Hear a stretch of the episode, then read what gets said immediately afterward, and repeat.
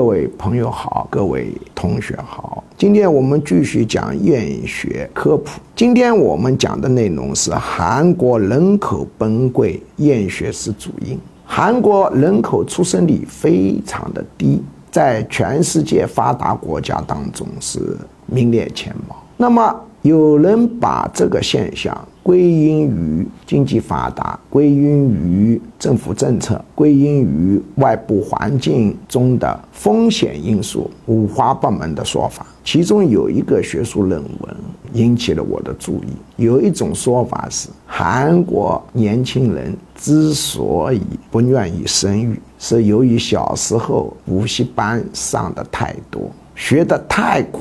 他们的灵魂深处认为，到这个世界上来是遭罪的，何必让自己的孩子重来一遍？韩国年轻人的出国移民的比例倾向也非常的高，主要原因也觉得在这里活得太苦了，在这种环境就觉得一个字苦，就想脱离这个环境，所以大家都不愿意生娃。当然。